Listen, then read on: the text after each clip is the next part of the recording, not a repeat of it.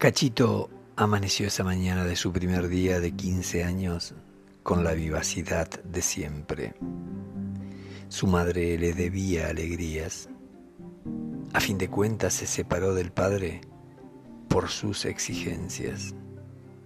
Rearmó y desarmó parejas hasta que decidió estar sola. Los últimos golpes de su anterior compañero se transformó en pasaje a una soledad elegida. Cachito soportó como grande. Cayó y lloró en silencio, nunca se quejó y en la escuela tenía brillos. Querido en el barrio y en la verdulería donde trabajaba. En verdad Cachito era un ser querible. Se imaginaba ganando más dinero para seguir la universidad. La deseada moto incrementaría sus propinas en cada mandado.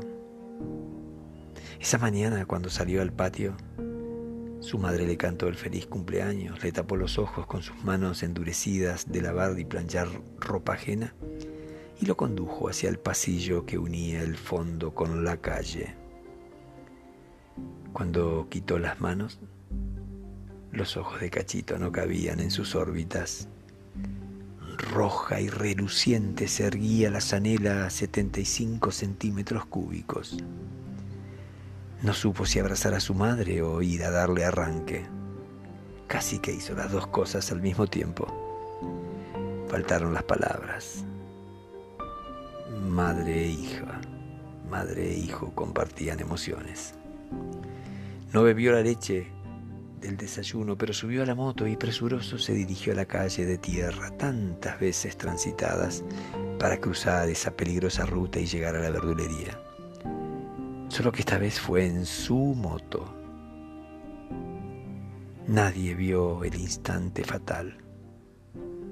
Solo se escuchó el crujir metálico. El cuerpo quedó lejos. El, semáforo titilante propició la duda del camionero. Cachito creyó que pasaba primero.